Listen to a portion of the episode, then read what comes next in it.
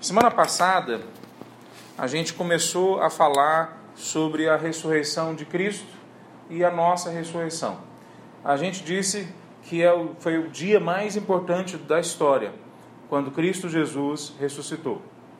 Ele talvez não fosse assim entendido por alguns, mesmo pelos discípulos, mas assim que Cristo se mostrou e ele começou a mostrar as consequências e implicações disso, foi caindo a ficha para eles. E à medida que os anos foram se passando, os séculos foram se passando, isso foi se tornando cada vez mais claro. E a gente conversou então sobre algumas implicações dessa ressurreição de Cristo, a respeito da história, o que a história foi impactada pela a, a ressurreição de Cristo Jesus, a respeito da nossa identidade, que se a gente não entendia de fato quem nós éramos, e isso não é a, o problema de uma ou outra pessoa, é o problema de todos, né? Em alguma medida, todos nós temos dificuldade de entender quem é que nós somos. Ah, em Cristo Jesus, agora fica esclarecido de uma vez por todas quem nós somos. Nós somos aquele que Deus tem prazer, nós somos o amado do Pai. Porque quando Deus olha para nós, ele vê a Cristo Jesus. Ele morreu a nossa morte e ele viveu a nossa vida, para que agora a gente possa estar na presença de Deus. E a gente terminou falando da, da missão quais que são as consequências, então, práticas de quando eu saio naquela porta ali e volto para o meu dia a dia. Tem um autor no passado que ele falou do sal no saleiro. Né? Assim, o sal, enquanto ele está no saleiro, ele não cumpre a sua função. Mas quando ele sai do saleiro, aí ele cumpre a sua função. O que nós somos agora, nesse momento, é muito mais parecido, é lógico que, toda analogia tem limitações, mas a gente parece muito mais um sal no saleiro aqui. Enquanto alguém não pega a gente e derrama lá fora, a gente ainda não tem uma utilidade no mundo. Então a gente vai falar um pouquinho sobre essa utilidade, sobre o fato da nossa ressurreição e as suas implicações.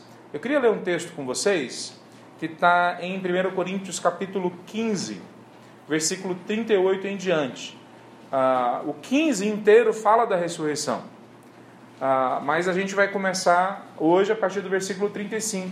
Semana passada a gente leu uma parte, e nós não lemos a primeira parte do texto, ah, que fala, na verdade, que esse texto inteiro está falando sobre o Evangelho. Quer dizer, ele não está falando sobre uma coisa periférica do que é a vida cristã. Ele está falando de algo que é o centro da vida cristã. Esse é o Evangelho que eu entreguei para vocês. Paulo começa o capítulo 15 assim. Então, o que a gente vai continuar lendo hoje, na verdade, é uma continuação daquilo que Paulo está explicando que é o Evangelho. 1 Coríntios 15, do 35 em diante. Eu tinha falado, acho que 38, né? 35. A palavra de Deus diz assim: Alguém pode perguntar: Como os mortos ressuscitarão? Que tipo de corpo terão? Que perguntas tolas! A semente só cresce e se transforma em planta depois que morre. E aquilo que se coloca no solo não é a planta que crescerá, mas apenas uma semente de trigo ou de alguma outra planta. Então Deus lhe dá um novo corpo, como ele quer. Um tipo diferente de planta cresce de cada tipo de semente. Da mesma forma, tipo diferentes de carne. Um tipo para os seres humanos, o outro para animais, o outro para aves, o outro para peixes. Também há corpos celestes e corpos terrestres. A, a glória dos corpos celestes é diferente da glória dos corpos terrestres. O sol tem um tipo de glória, enquanto a lua e as estrelas têm outra e até mesmo as estrelas diferem em glória umas das outras. O mesmo acontece com a ressurreição dos mortos. Quando morremos, o corpo terreno é plantado no solo, mas ressuscitará para sempre, ou para viver para sempre. Nosso corpo é enterrado em desonra, mas ressuscitará em glória. É enterrado em fraqueza, mas ressuscitará em força. É enterrado como corpo humano natural, mas ressuscitará como corpo espiritual. Pois assim como há corpos naturais, também há corpos espirituais. As Escrituras nos dizem: o primeiro homem, Adão, se tornou ser vivo, mas o último Adão é espírito que dá vida. Primeiro vem o corpo natural, depois o corpo espiritual. O primeiro homem foi feito do pó da terra, enquanto o segundo homem veio do céu. Os que são da terra são como o homem terreno, os que são do céu são como o homem celestial. Da mesma forma que agora somos como homem terreno, algum dia seremos como homem celestial. Estou dizendo, irmãos, que nosso corpo físico não pode herdar o reino de Deus. Esse corpo mortal não pode herdar aquilo que durará para sempre.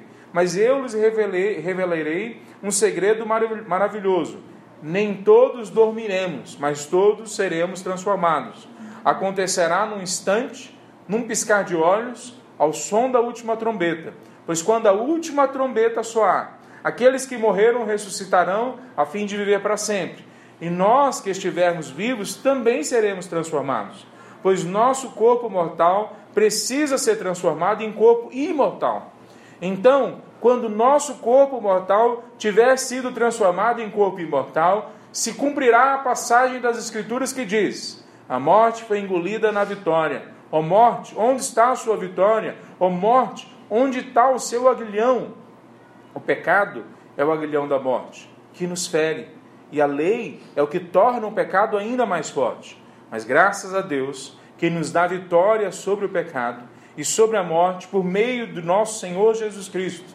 Portanto, meus amados irmãos, sejam fortes e firmes, trabalhem sempre para o Senhor com entusiasmo, pois vocês sabem que nada do que fazem para o Senhor é inútil. Vamos orar? Senhor Deus, tua palavra foi lida e nós percebemos mais do que nunca, Deus, em textos como esse, a nossa limitação em explicar, em compreender os detalhes daquilo que o Senhor quer fazer hoje e amanhã. Ó Deus, nós clamamos que o Senhor venha nos dar uma capacidade de assimilar o que o Espírito Santo tem para as nossas vidas. Nós clamamos que o Senhor nos dê, ó Pai, uma inteligência, uma sabedoria como a de Salomão, que nós lemos agora. Mas também, ó Deus, uma coragem como a de Sansão, de Josué, de Moisés, para que a gente não saia daqui, ó Deus, acovardado com as verdades que o Senhor vai esclarecer para nós. Ó Deus, e que seja o Senhor a esclarecer essas verdades para nós. Não permita que Satanás se intrometa e mude, ó Deus, a direção dos nossos pensamentos. Em nome de Jesus. Amém. O maior desafio para a humanidade é Jesus. Se tem um desafio grande em toda a história, é a pessoa de Jesus. Não tem desafio maior. O maior inimigo que nós temos é a morte. Mas o maior desafio que nós temos é entender quem é Jesus. Não é agora que é difícil. Semana passada eu comentei, às vezes nós temos uma impressão de que atrás, na história, as pessoas eram mais simples, que as pessoas eram a, a, a menos sofisticadas na sua intelectualidade, por isso não conseguiam chegar a certas complexidades no pensamento e ficavam presos em mitos e lendas. Não é assim que a gente percebe a história. É só a gente voltar para os livros de história que a gente vai ver, por exemplo, que a época de Jesus, eles viveram uma, um ápice da filosofia, que até hoje nós usamos aquele tempo, aquela filosofia que estava sendo desenvolvida ou que já havia sendo sido desenvolvida, mas estava sendo ali ampliada, estava sendo ali ensinada. Platão já tinha passado, Aristóteles já tinha passado, Sócrates já tinha passado. O povo já tinha toda uma concepção, apesar das suas religiões diferentes, mas tinha toda uma percepção da realidade vinda dessas filosofias complexas, difíceis de entender. Quem já leu um livro de Platão ou de Sócrates sabe o que eu estou falando. Não é fácil entender, mesmo hoje, com toda a nossa sofisticação intelectual, ler um livro desses caras era difícil. E esse povo, o povo de Corinto, lidava com um pensamento que é claramente vindo do platonismo. Para eles, a alma é imortal. É isso é o platonismo, não é o cristianismo. O cristianismo não diz que a alma é imortal, diz que a pessoa é imortal. Né? Não a alma é imortal. Aliás, ele diz que a pessoa em Cristo Jesus vai ganhar um corpo que é imortal. Não é esse corpo aqui que é imortal. Então, nosso, a alma e o nosso corpo vão receber essa imortalidade, que nós acabamos de ler. Mas o platonismo dizia que a alma é imortal, mas é um absurdo acreditar que o corpo pode, de alguma maneira, ter uma imortalidade, ou pode ressuscitar, ou pode ter uma outra, um outro momento na vida. Por quê? Porque essa realidade aqui, na verdade, ela é feia, ela é limitada. Essa realidade aqui, na verdade, é uma ilusão para o platonismo. E assim que o cristianismo daquela época, especialmente dessa igreja, começou a olhar para a ressurreição. É, a, a, não é de fato a ressurreição do corpo, a ressurreição só da alma. Por quê? Porque o corpo é feio, o corpo é limitado, o corpo é instrumento de pecado. Não é isso que Deus quer para gente. E eles começam então a falar que não existe ressurreição. Bom, Paulo começa o texto falando: se Cristo não ressuscitou, vã ou inútil é a nossa fé. Porque se Cristo não ressuscitou, significa que nós também não vamos ressuscitar. E se nós não ressuscitamos, então qual é a esperança que nós temos? Porque o platonismo não é o que nós estamos falando. O que Cristo está dizendo é que ele ressuscitou, ah, ele tem um novo corpo, ele tem uma nova experiência. Então é uma outra experiência diferente daquela que qualquer outra religião pregava. Mesmo as outras religiões não acreditavam na ressurreição do corpo. Isso era um absurdo há dois mil anos atrás. E continua sendo um absurdo agora. Então, quando a gente olha esse texto, a primeira parte fala da ressurreição de Cristo. A, a, ela tem historicidade, a gente pode olhar para trás, a gente pode encontrar elementos que mostram que Cristo ressuscitou de fato. Quer dizer, a maior prova que Cristo ressuscitou, semana passada a gente estava falando sobre isso, é o fato de que a igreja está aqui. Por séculos ela foi perseguida e ela manteve uma, a verdade. Por que, que ela manteve a verdade? Um dos fatos é que, que os discípulos e todos aqueles que viram aquilo que Pedro depois responde em Atos capítulo 3, quando ele começa a perseguição, eles sofrem por causa do evangelho e começa uma trama ali para falar vocês não podem mais daqui para frente falar sobre Jesus. E aí Pedro responde: Nós não podemos deixar de falar do que vimos e ouvimos. Como é que eu deixo de falar de uma realidade dessa?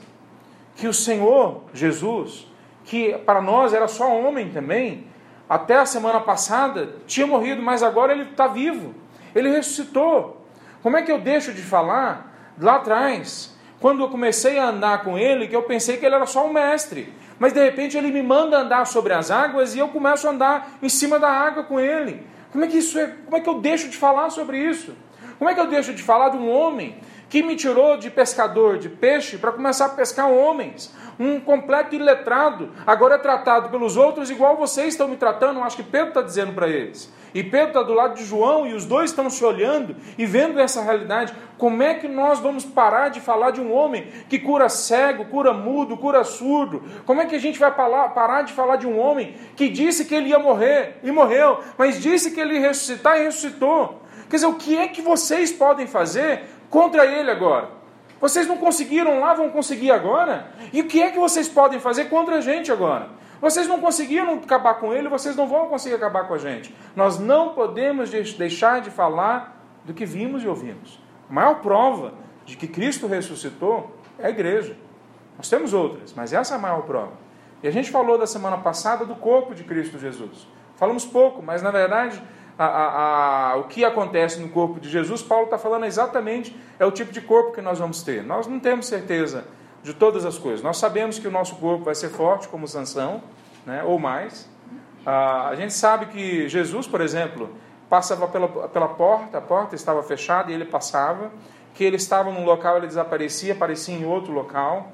Quer dizer, esse corpo de Jesus tem características diferentes do nosso corpo agora. O texto está falando Aí ele usa algumas analogias da semente, ele usa a analogia do corpo que, que é enterrado, que é um corpo imortal, e surge um novo corpo, que é um corpo celeste. Ele usa palavras diferentes, e para as pessoas não terem a menor dúvida de que ele está falando de um corpo, a, a, não só como uma, uma comparação entre que o espiritual é bom e o, a carne é ruim, ele não usa a palavra sarque, que é de carne, ele usa a palavra psique, né, para falar do corpo. Esse corpo, essa carne que é, que é psique, que é essa, essa, essa realidade natural humana, vai morrer. E vai surgir um corpo que é a, a, a, pneumáticos, que é a palavra que ele usa, que é um corpo espiritual. Ele não faz a comparação entre o corpo espiritual e o corpo carnal ele faz a comparação entre o corpo espiritual e aquilo que era só psique, aquilo que era só o ser humano antes dele se tornar espiritual. Veja, o que ele está falando então não é a comparação que o, que o platonismo faz, ou que qualquer outra religião faz. Ele está falando que nós surgimos com um novo corpo. Ah, esse corpo, ele fala de algumas realidades, por exemplo, ele fala que nem todos nós vamos dormir. Essa linguagem dele, semana passada eu falei um pouco é a linguagem que Paulo está usando, nem todos concordam, mas parece ser essa a, a maior a, uso em outros textos, como em 1 Tessalonicenses 4, em, em 2 Coríntios capítulo 5, o uso é todo similar. dormir em Cristo Jesus é morrer. É isso. Alguns pensam, ah, mas vai ficar inconsciente quando estiver dormindo. Não é o que parece que o texto está indicando. Por quê? Porque há prazer na presença de Cristo Jesus. Paulo fala: Eu prefiro deixar este corpo terreno para estar com Jesus, com meu Salvador. Quer dizer, há prazer ir para lá, para a presença dele. Então, ele não, não é um, um processo de, de, de inconsciência. Mas, ao mesmo tempo, quando a gente morre e vai para esse local, que a palavra de Deus chama de céu, em outros locais ela fala paraíso, como Jesus lá no, no, no, na crucificação e fala: Hoje mesmo estará comigo no paraíso parece estar se referindo ao que os teólogos chamam de estado intermediário. Quer dizer, nós só somos gente, pessoa, quando o corpo e a alma estão tá dentro do mesmo local, no mesmo espaço físico. Então nós somos uma pessoa. Se nós separarmos isso, ah, nós deixamos de ser gente. Quer dizer, se você mata uma pessoa, ela deixa de ser gente nesse sentido completo. Mas o que a palavra de Deus está falando é que até que venha Cristo Jesus, até que ele volte, nós temos um estado intermediário que nós vamos para a presença de Deus só, só o nosso espírito. Mas quando o corpo, quando Cristo volta, nós vamos receber um outro corpo. Aí ele fala da ressurreição do corpo aqui. E aí ele fala, mas tem uma coisa que, um segredo que eu vou contar para vocês. Nem todos vão dormir em Cristo, mas todos vão ser transformados. Em outro local ele fala que ninguém vai chegar primeiro. Aqueles que morreram não vão chegar primeiro daqueles que estão vivos. Todos vão ressuscitar ou todos vão ser transformados e vão chegar diante de Deus. Olha que desafio é a fé. Porque se nós chegarmos até aqui, alguém pode falar, mas que loucura que vocês estão falando. Que coisa mais irracional que vocês estão falando. Porque para o homem é sempre mais fácil, para nós, é sempre mais fácil transformarmos Jesus Cristo só num grande mestre. É um grande mestre de ética, de moral, ele é um grande mestre, ele é um grande modelo. Siga o exemplo dele. Se você não conseguir, não tem problema, vai tentando, uma hora você vai conseguir, e mesmo se você não conseguir tudo, alguma coisa vai tirar de bom de lá. Como o Lai Ribeiro, anos atrás, disse, né? Mire na lua, caso você é, estará entre as estrelas. Né? Que coisa mais irracional é essa? Mas o povo acha que isso é racional, né? especialmente quando falam da fé. Quer dizer, mesmo que você não consiga ser tão bom assim, mas você está tentando, fica firme, né? você vai conseguir. Jesus é o grande mestre. Né? Mesmo as outras religiões tratam Jesus como o grande mestre. Os, os, os islâmicos, os muçulmanos, tratam Jesus como um grande profeta. Ele só não é o grande profeta, que é Maomé para eles, mas ele é um grande profeta. Os budistas tratam ele como espírito iluminado. Pega o pessoal espiritista, espíritas, né? tratam eles mesmos como um cristianismo, como uma forma de cristianismo. Né? Tem o Evangelho segundo Allan Kardec. Para quase todas as religiões, se não para todas, Jesus é um grande mestre. Mas quando nós chegamos nesse ponto, aqui a água é dividida, aqui a linha divisória é estabelecida, porque aqui ele não é só um grande mestre. Ou Jesus era doido, ou Jesus era mentiroso, ou Jesus era quem ele dizia ser e ele estava falando a verdade. Você tem que fazer uma escolha. Nós temos que fazer uma escolha. As pessoas com quem nós nos relacionamos, elas precisam ouvir de nós o Evangelho, as nossas opções, e ser colocado para elas a possibilidade delas fazerem uma escolha. Jesus era só um grande mestre, e ele não é, a palavra de Deus está deixando claro que ele não, não se apresentava como um grande mestre, então essa aqui não é uma opção. Se Jesus não era um grande mestre, e eu olho para a palavra de Deus, e eu tenho que deixar ele, Jesus, falar quem ele é, nós já conversamos sobre isso, é uma, de uma insensibilidade, de um desrespeito imenso. Eu não deixar a pessoa falar quem ela é. Então, quem é que ele fala que ele é? Se eu vou deixar Jesus falar quem ele é, ou Jesus é doido, depois que ele fala um, um, um conjunto de coisas como essa, ou Jesus é mentiroso, ou Jesus é o Senhor dos Senhores, o Deus eterno, a pessoa que venceu a morte e que ressuscitou e que disse que todos que se entregarem a Ele vão ressuscitar um dia. Veja que desafio é para a humanidade. Se de uma forma ou de outra, todo homem e toda mulher na história tem que encarar essa, essa verdade, ou tem que falar que essa verdade para ele não é verdade. Não tem como a gente não encarar essa verdade. Por quê? Porque diante dessa verdade todo joelho vai se dobrar, agora ou no futuro. Nós vamos ter que nos dobrar à realidade de que Jesus é o Senhor da história. Então é melhor que a gente faça agora. É melhor que a gente pare agora e use a nossa mente. Veja, a fé na palavra de Deus nunca é algo divorciado da mente. Nunca é. A fé na palavra de Deus nunca é algo que abre mão dos processos racionais, de argumento, de fazer pergunta.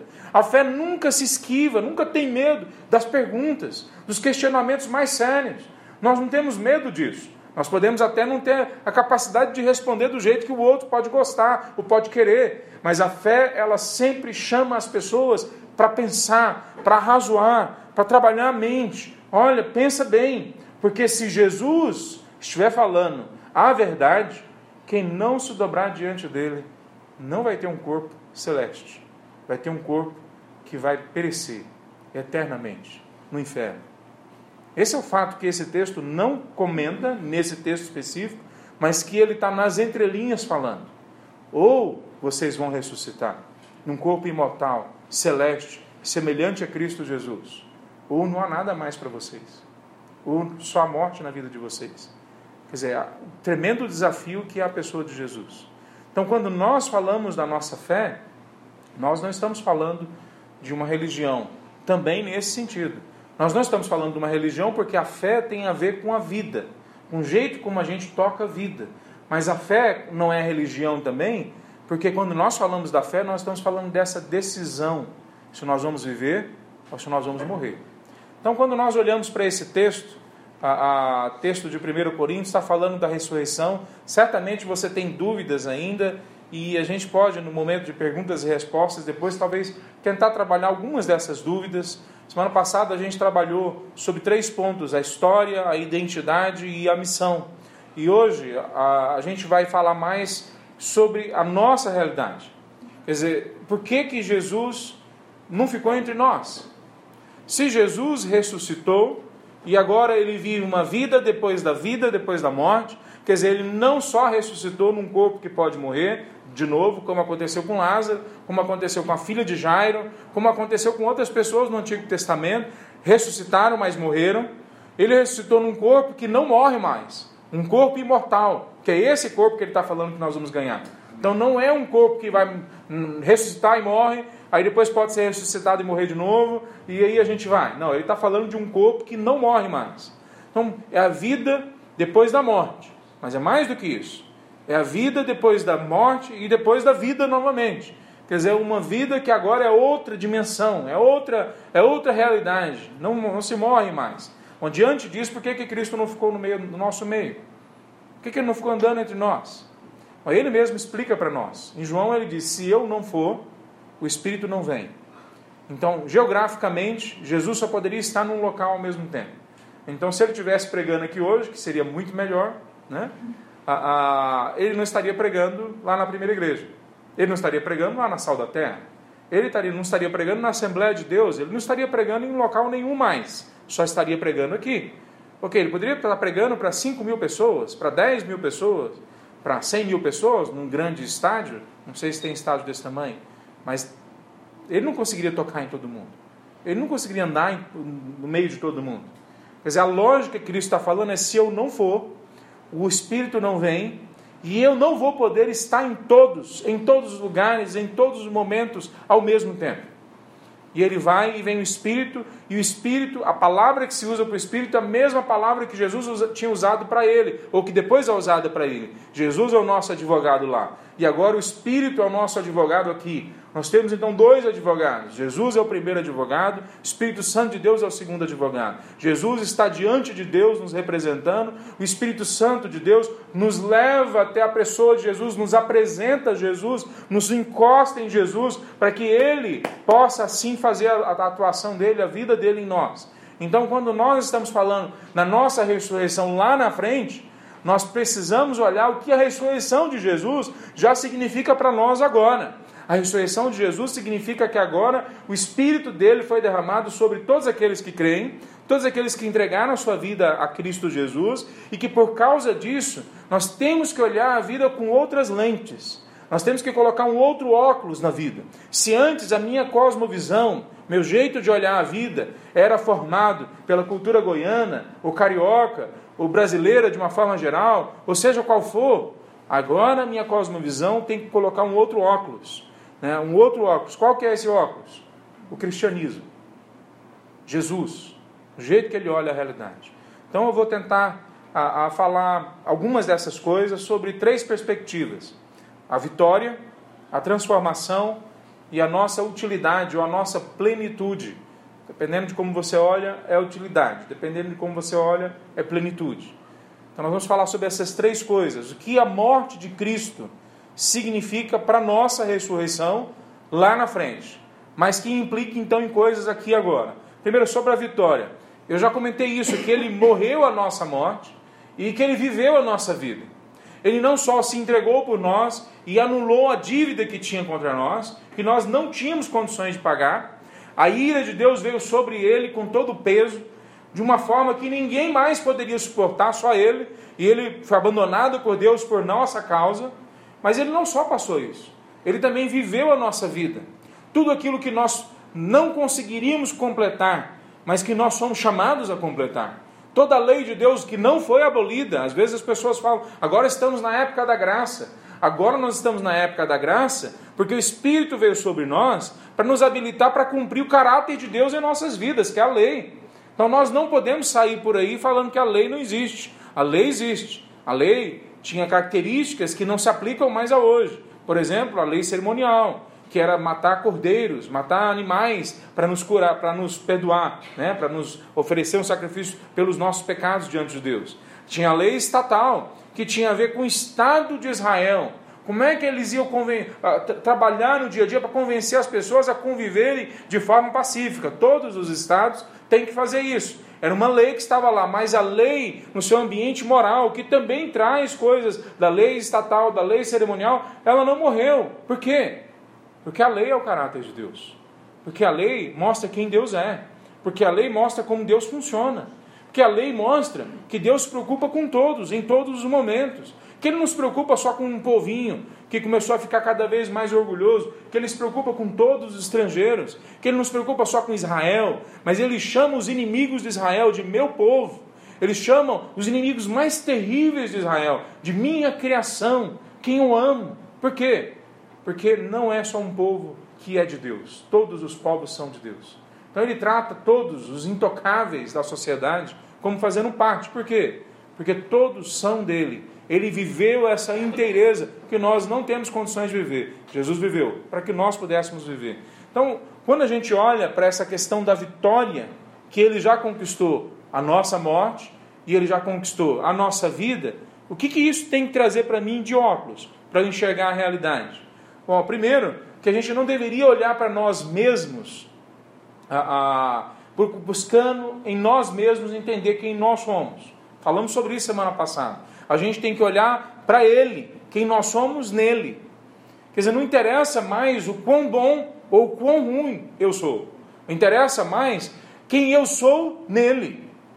Se o tanto de tempo que eu gastar falando quem eu sou em mim mesmo, no meu passado, nos meus dramas, nos meus tramas e parar aí, isso vai estancar a vida, o crescimento, o amadurecimento, minha experiência com Deus. Por quê? Porque o que é importante agora é o que eu sou nele.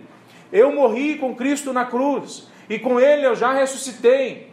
Então as coisas que ficaram para trás, deixa elas para trás. E eu olho agora para frente, para o meu Criador, para o meu Redentor, porque é Ele que vai me dar uma nova tarefa, uma nova missão, uma nova identidade. Então tudo isso agora não são só coisas que eu faço, mas fazem parte do que eu sou. Não, eu não sou mais um conjunto de experiências mal sucedidas do passado. Como Fernanda Pessoa falou, que eu sou um intervalo entre o que os outros fizeram de mim e o que eu tento ser. Quer dizer, isso é o velho homem. Fernando Pessoa descreveu da forma correta. Eu sou o intervalo entre o que os outros fizeram de mim e o que desejo ser. O que é esse intervalo? É uma coisa obscura, que nunca se sabe direito o que é que nunca se sabe qual é a missão dessa pessoa, que é só um intervalo da vida, da existência, que nunca sabe o que tem que alcançar, qual é o objetivo dessa pessoa. Depende. Para onde ela está indo? Depende do, do, do, do, balanço da água, do vento que bate. Depende se ela está mais feliz ou mais triste, porque ela é só o intervalo de um acidente histórico. Nós não somos isso. Nós éramos isso. Aqueles que não são de Cristo ainda são isso. O que, que nós somos agora? Eu olho para Cristo Jesus ele é o que eu devo ser. Ele é o que legalmente e potencialmente eu já sou. Eu não tenho mais prisões que me seguram, que me agarram. Já foi conquistada a minha morte e a minha vida. Agora Ele me deu tudo. Então eu posso ser tudo que Ele foi. Quando eu, eu essa semana, vou confessar o pecado para os irmãos, né? Eu vi os Vingadores essa semana. né? E, hã? Sem spoiler. Não vou falar, não vou falar. Eu ia falar, mas agora você me lembrou. Eu, eu, eu gosto muito, todo mundo gosta muito do Capitão América, né? O queridinho, né? E eu não vou falar o que aconteceu com ele nesse filme. Aconteceu um negócio interessante, eu não vou falar. Ah, mas eu lembro de uma cena, de vez em quando eu, eu, eu, falo dela, inclusive, porque me, me trouxe, na hora que eu vi essa cena, uns, alguns filmes para trás, né? O, quando o Capitão América conheceu o Falcão. Né? O Capitão América ah, começou a correr em volta do Capitólio, lá em Washington, e o Falcão estava correndo também em volta. Para quem, quem não sabe, é um dos personagens que tem uma asinha, não é? E ele voa, enfim, uma asa de metal. E aí o Falcão estava correndo e o Capitão América dava uma volta nele, uma, duas voltas toda vez em cima dele, né? E o, e o Falcão tentando acelerar, mas não conseguia. O Capitão América, obviamente, era muito mais rápido que ele. E aí, numa próxima cena, eles vão se apresentar para o Fury. Aliás, o Falcão vai se apresentar para o Fury, porque o Fury pergunta: eu, Você eu sei quem é, mas quem que é você? Né? Basicamente é isso. Aí o Falcão fala: ah, Meu nome é tal, e eu faço tudo que ele faz, só que mais devagar. Isso somos nós, na nossa relação com Cristo. Quem que são vocês? Nós somos pequenos Cristos. Nós fazemos tudo que Ele faz. Um pouquinho mais devagar, né? mas fazemos tudo que Ele faz. E é engraçado que a gente fica meio com medo de falar isso. Mas Ele não tinha medo de falar sobre isso. Quando eu for, vocês farão coisas maiores do que eu. Foi o que Jesus disse. Não foi nenhuma outra pessoa que interpretou isso. Ele falou com todas as palavras. É um negócio desafiador. Né? O que, que é fazer coisas maiores que Jesus?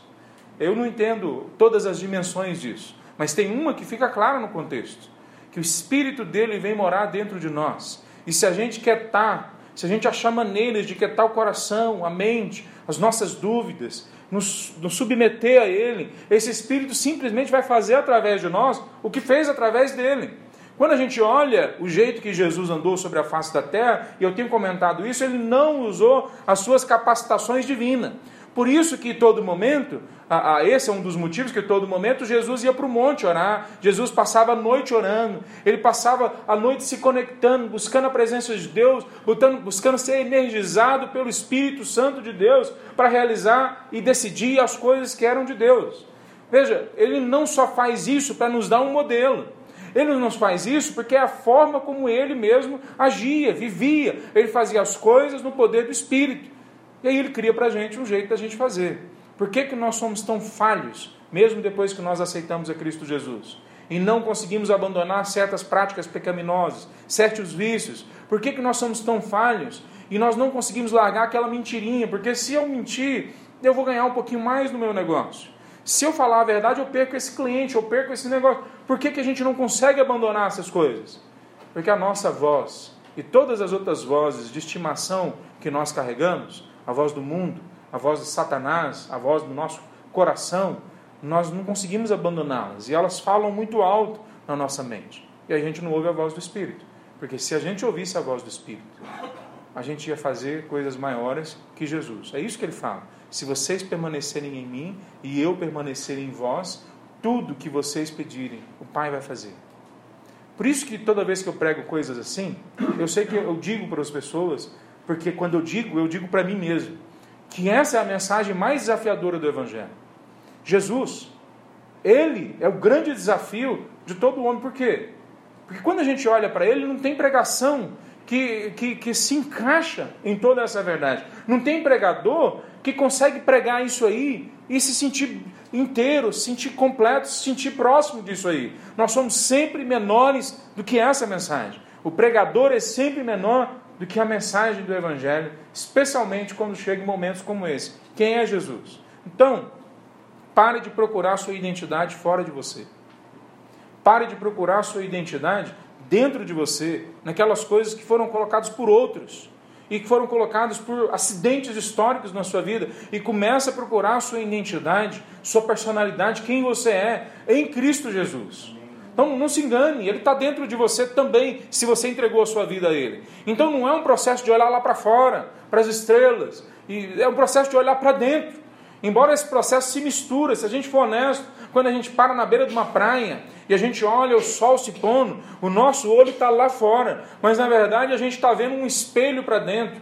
Quer dizer, a natureza tem esse poder de fazer a gente olhar para dentro, mesmo quando a gente está olhando para uma coisa mais ampla possível, que é o mar lá na frente, o horizonte se pondo na nossa frente. A gente olha lá para dentro. E quando a gente olha para fora, faz a gente olhar também coisas profundas dentro da gente. Mas só um pode guiar a gente por esse caminho. Só um. É o Espírito Santo de Deus. Então pare de procurar em outro lugar a sua identidade. Procure nele. Veja, eu não estou negando, eu tenho sempre falado isso, a importância dos psicólogos, dos psiquiatras. Só que eu conheço, tem dois aqui, né? e outros mais que ouvem por aí a gente falar. Não estou negando a importância dos bons conselheiros. Tudo isso é falado na palavra de Deus. Nós precisamos de homens e mulheres sábios que andam em volta de nós para nos guiar no caminho. Por quê? Dentre outras coisas, porque a provisão de Deus significa que Ele usa homens e mulheres para nos ajudar a voz do Espírito sai da boca de homens e mulheres constantemente para nos guiar pela vida. Então, ouvir o Espírito Santo de Deus não é só uma experiência mística, espiritualizante, que a gente se afasta de alguma realidade, como se aqui as coisas não fossem boas, não tivesse nada de bom aqui. Isso é platonismo.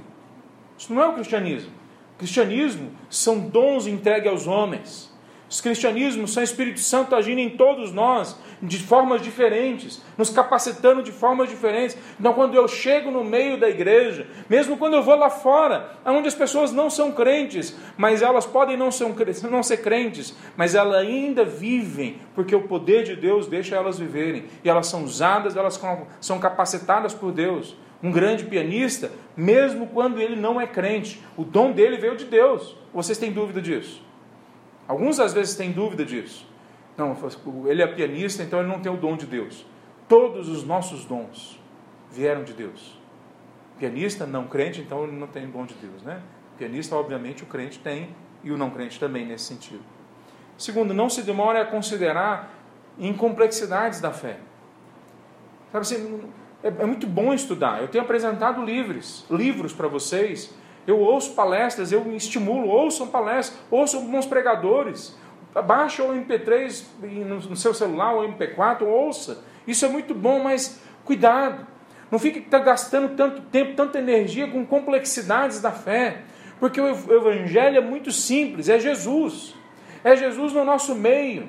O Evangelho é muito simples, é o que Jesus fez, eu faço. Se ele correu, eu corro. Se ele correu rápido, o Espírito diz que eu vou correr tão rápido como, quanto ele, então eu vou correr. Veja, o que Jesus fez, eu faço. O que Jesus entendeu que era certo, eu tenho que assimilar isso aí. O que Jesus respondeu, eu respondo. O quando ele se calou, eu, se, eu me calo. Quando ele era afetuoso, eu sou. Quando ele era duro, eu tenho que ser. Veja, a grande pergunta que nós temos que fazer não é a quantidade de doutrinas que eu tenho que aprender no Evangelho ou em qualquer outro local. A grande pergunta que eu tenho que aprender a me fazer a cada momento é: se Jesus estivesse aqui agora, como ele faria? E aí eu tenho que aprender na sequência a responder a resposta que vem dessa pergunta. Se Jesus estivesse aqui agora, ele pregaria o melhor sermão que ele pudesse para fazer nos alertar a prestar atenção, atenção em Deus. Então, se eu não conseguir fazer pelo menos uma tentativa de responder essa pergunta, eu ainda não entendi o Evangelho. Quer dizer, não basta eu preparar um sermão teologicamente correto, não basta. Não basta eu me preparar um sermão academicamente correto, não basta. Por que, que não basta? Porque a pergunta que eu tenho que responder não é o que os teólogos gostam, nem que os acadêmicos gostam, por mais que essas coisas possam me ajudar. A pergunta que eu tenho que responder é: o que é que Jesus gosta? Quando você vem para o culto, você vem para agradar quem? Porque se você ainda não aprendeu que o culto é para agradar a Deus, você ainda não aprendeu a responder essa pergunta. O que é que agrada ao coração de Cristo Jesus? Se ele tivesse aqui agora, como é que ele pregaria, ou como é que ele daria esse louvor, esse culto a Deus? A Carla agora estava comentando, né? Se os anjos estivessem aqui, eles não iam falar glória, glória ao Senhor, né? Não lembro a expressão que você usou. Mas eles iam gritar, Ontem eu vi um coral numa igreja que a gente foi, eu e a um coral, eles são do, do, do, do meio dos quilombolas, lá no, nos Calungas, e as criancinhas, coral de criancinhas, né? Que impressionante, elas decoravam a música, a gravação, né? eu estou orando para as nossas ficarem assim também, né? Mas a gravação, elas cantavam mais alto que a gravação. E elas pulavam, elas gritavam, e elas abriam o braço assim, batiam no rosto do outro, e o outro levantava assim para ele ficar por cima da mão. Eu falei, gente, que coisa! Ah, o pastor que pregou na sequência falou: quem dera eu não tivesse pregar agora, que a gente ia ficar só ouvindo essas crianças, para trazer esse sentimento em nós. Que, que, como é que Jesus dançaria? Ele dançaria melhor que Miriam, sabe? ele cantaria melhor que, que Davi, ele seria mais sábio que Salomão. Então ele sabe o que na sua profissão é melhor, ele sabe o que na sua família é melhor. Ele sabe o que o seu problema, a forma como resolver o seu problema, melhor do que qualquer pessoa. O que é a vitória em Cristo Jesus que a gente tem que olhar a partir da ressurreição? Significa que nós não precisamos mais ficar divagando a respeito do futuro e nem ficar nos preocupando em respeito do passado. Significa que a gente tem que parar agora e resolver o nosso presente com Ele. Veja, para de olhar tanto para o futuro, para de olhar tanto para o passado, resolva o seu presente com Ele. Agora é o tempo. Hoje é o dia da salvação. Hoje é o dia que a gente fala, Senhor, resolve para mim essa minha dificuldade de entender quem o Senhor é da vitória que o Senhor alcançou por mim na cruz de Cristo Jesus. Uma segunda perspectiva é a da transformação. O texto fala que a gente vai ser como Ele. É interessante porque o texto fala também, em outro texto lá em João, que a gente em alguma medida já é como Ele, que o Espírito está dentro de nós. Então nós vamos ser como Ele, mas nós já somos como Ele. Parece uma contradição. Mas João depois, se não me engano, é 1 João 3, versículo 2, fala que já, nós já somos filhos de Deus, mas ainda não foi mostrado o que havemos de ser. O texto está lidando com o que os teólogos chamam do já e do ainda não. Nós já somos, mas ainda não completamente. Nós já somos aquilo que haveríamos de ser, mas tem muita coisa ainda que vem pela frente. Então a ressurreição dele é vida, depois da vida, depois da morte. A nossa ressurreição se baseia na dele. Tem toda uma vida lá fora que nós ainda não chegamos. Então, o que a gente tem que fazer com isso? A gente tem que parar de trabalhar a nossa, a nossa fé, a nossa vida em termos de eventos e começar a trabalhar em termos de processo. Tem uma transformação toda nos esperando. Né? Eu estava conversando ontem com a minha esposa e ela falou: Acho que eu vou começar a anotar os seus sermões para ver se eu gravo mais coisa. Né? E eu falei: Mas eu nunca fiz isso. E aí eu não lembro se eu respondi ela, estava tarde da noite, né? mas a gente estava conversando. E aí mas eu, se eu não respondi, eu respondo agora, né? Eu pensei, ok, mas é agora o momento de começar. Agora é o momento de começar. Qual que é o momento de começar a estudar violino? Eu li há pouco tempo atrás, um senhor se aposentou, não tinha mais nada para fazer, 50 e poucos anos para 60, e resolveu começar a estudar violino. 50 e poucos anos para 60. Se tornou um grande violinista, com 50 e poucos anos estudando. Eu li há pouco, em outro momento uma senhora com 70 e poucos anos, conseguiu terminar uma faculdade, eu não lembro qual que era, era na área de saúde, eu não lembro se era enfermagem ou se era fisioterapia. Nós temos visto isso mesmo lá fora. E nós temos que aprender a trazer isso para dentro de cá, da nossa vida, dentro da igreja também.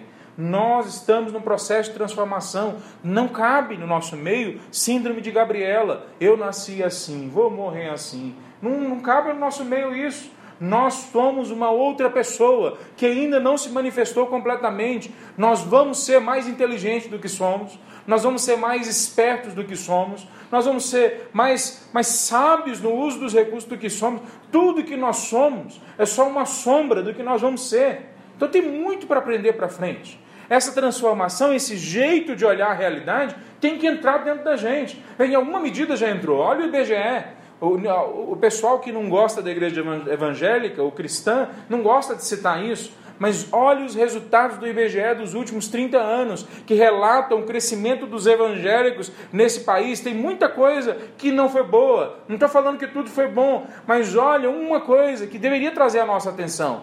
As pessoas não sabiam ler. Entra numa igreja evangélica, ela quer ler, porque ela quer ler a Bíblia. Então, quando ela começa a ler a Bíblia, ela começa a estudar. E quando ela começa a estudar, ela volta para a escola. E quando ela volta para a escola, ela começa a sonhar com um concurso. E quando ela começa a sonhar com um concurso, ela começa a sonhar com outro emprego. Olha, as taxas de crescimento educacional do meio evangélico no Brasil nos últimos 30 anos e compara com qualquer outro meio, com o Brasil como um todo, com outras religiões, com quem não tem religião, não existe comparação porque, pelo menos em alguma medida, mesmo quando a pessoa não é madura na fé, ela está experimentando esse crescimento que a fé empurra, gente. Nós não diminuímos a nossa mente, nós ampliamos a nossa mente. Aquele que diz que Satanás não existe e tem 90% da população mundial que fala que existe uma força sobrenatural do mal, aquele que diz que não existe, provavelmente é ele que está sendo com a mente estreita, não consegue olhar a realidade com um ambiente maior. Mas nós que somos impactados pelo Espírito, à medida que nós somos levados por ele, a nossa mente vai se ampliando. Veja, quando as pessoas começam a falar de uma outra possibilidade de cidade, um outro mundo é possível, falava o Fórum Social Mundial há, há, há, tempos atrás, quando as pessoas falam isso, elas vão sempre diminuindo, diminuindo. Um outro mundo possível, na perspectiva da esquerda, é sempre uma coisa cada vez menor, que diminui a transcendência, que diminui a nossa possibilidade de, de, de, de progredir, de criar. Quando nós vamos para a direita, um outro mundo possível para eles é sempre o fim da história. Uma pessoa escreveu um livro com esse no título, Francis Fukuyama, O Fim da História. Não tem mais nada a ser alcançado. Nós já chegamos no ápice daquilo que nós conseguimos. O Evangelho nunca diminui a história. Por quê? Porque o Evangelho fala para nós que existe algo chamado santificação. Que nós vamos sendo transformados, nós somos mudados. E um dia, tudo isso que nós já fomos mudados, vai se completar em algo que vai ser esse novo corpo, esse novo tempo, esse novo lugar. Então, essa transformação fala acerca dessa mudança. Eu comentei antes que a glória de Deus estava lá atrás, no templo, primeiro no tabernáculo, depois no templo. Depois o templo foi destruído e Jesus vem, a glória de Deus agora está no corpo físico de Jesus. E quando ele sobe ao céu, o Espírito Santo de Deus vem, se mostra historicamente de novo que agora a glória de Deus, de uma forma especial, está na vida dos crentes, em nossas vidas. Paulo, não é à toa que Paulo fala, o poder da ressurreição é que nos faz nos tornar cada vez mais parecidos com Cristo Jesus. Não só lá na frente nós vamos ressuscitar, mas agora nós vamos ter uma outra vida. Então, a, a, é a perspectiva da vitória, a perspectiva a, da transformação e a outra perspectiva, a última, da utilidade eu estou pensando em deixar essa da utilidade para a semana que vem. O Mateus já até deu uma piscada aqui para mim. Então, semana que vem nós vamos falar sobre essa plenitude que traz essa, a, a, a ressurreição de Cristo Jesus para nós. E a gente vai gastar mais tempo sobre ela, que ela, na verdade, vai falar mais a fundo sobre a nossa missão. Mas se o desafio da pessoa de Jesus é o maior desafio que o homem enfrenta, uma das coisas que vai mostrar isso com clareza é hora que nós encaramos a nossa missão, as nossas tarefas, os nossos dons, a mordomia, o jeito como nós usamos tudo que temos e somos. Quer dizer, se Jesus entrou na minha história, ele tem que mudar tudo, o jeito que eu olho, o uso do que eu tenho do que eu sou. Semana que vem nós vamos falar sobre isso. Vamos orar agora, para encerrar esse tempo.